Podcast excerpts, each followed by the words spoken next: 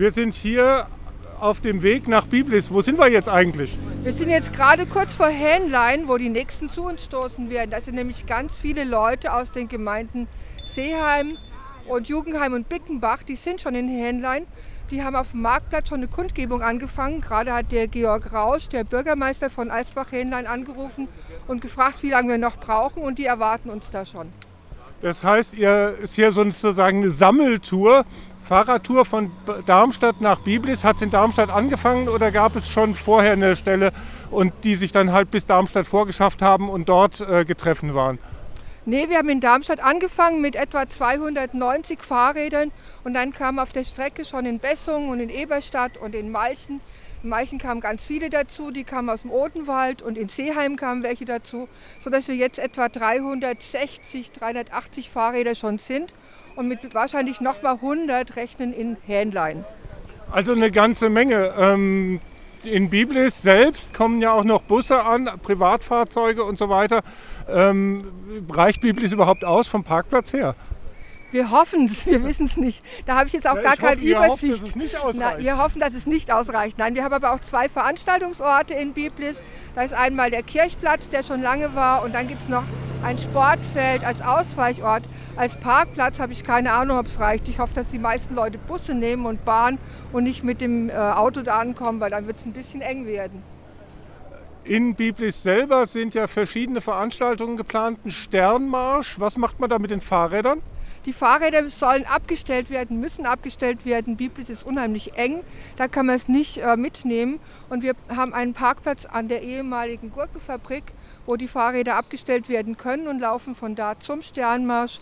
Und das Tolle ist auch, dass abends das Gräberfeld ist wieder direkt neben unserem Parkplatz. Also um vier kommt man dahin zurück und kann dann das Fahrrad wieder ruhig mitnehmen. Okay, um vier geht es dann zurück. Äh, Die Rückreise wird nicht wie im Hinreise im Korso sein, sondern jeder für sich.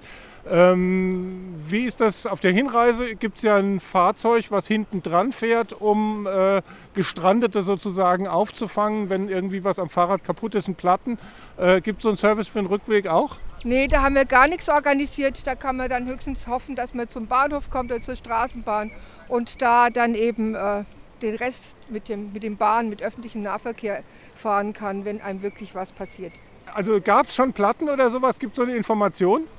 Ich habe keine Ahnung, weil es sind, ich fahre vorne, ich bin ja hier eingeteilt zum vorne wegfahren und äh, die Leute von hinten haben mir aber noch nichts gemeldet, dass es irgendwelche Unfälle gab. Die kommen, fahren ja welche immer nach hinten, bleiben stehen und fahren dann hinten wieder vor und die haben bisher noch nichts gesagt, dass irgendwas Also das ist organisiert. Wenn, man, wenn da irgendwie was Schlimmeres gewesen wäre, hätte man es mitgekriegt. Ja, ich denke schon, weil ich habe alle Handynummern von hinten vom Astabus.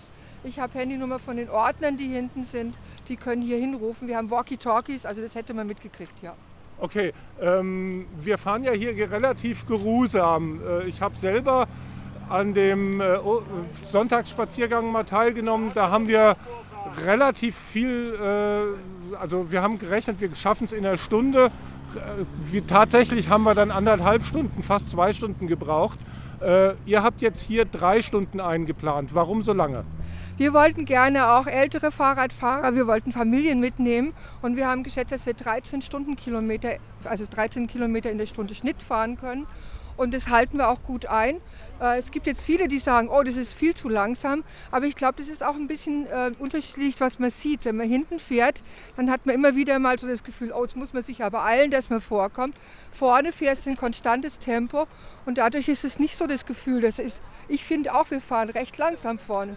Aber die Leute, die immer vor und zurück fahren, sagen mir, dass es hinten nicht langsam ist, weil da immer solche Knoten und Bäuche entstehen und da muss man sich doch eilen. Und wir wollen einfach alle mitnehmen und als Pulk fahren. Okay, das heißt, ich habe hier auch Kinder gesehen von vielleicht Anfangs Schulalter. Ähm, es waren auch Kinder dabei, die im Anhänger dabei gesessen haben. Auf dem Rücken habe ich jetzt keins gesehen, auf dem Fahrrad jetzt auch nicht. Aber ähm, es ist bewusst so geplant, dass auch Mütter mit ihren Kindern mitfahren können. Ja, es ist als Familienausflug für Ostermontag mitgeplant. Okay.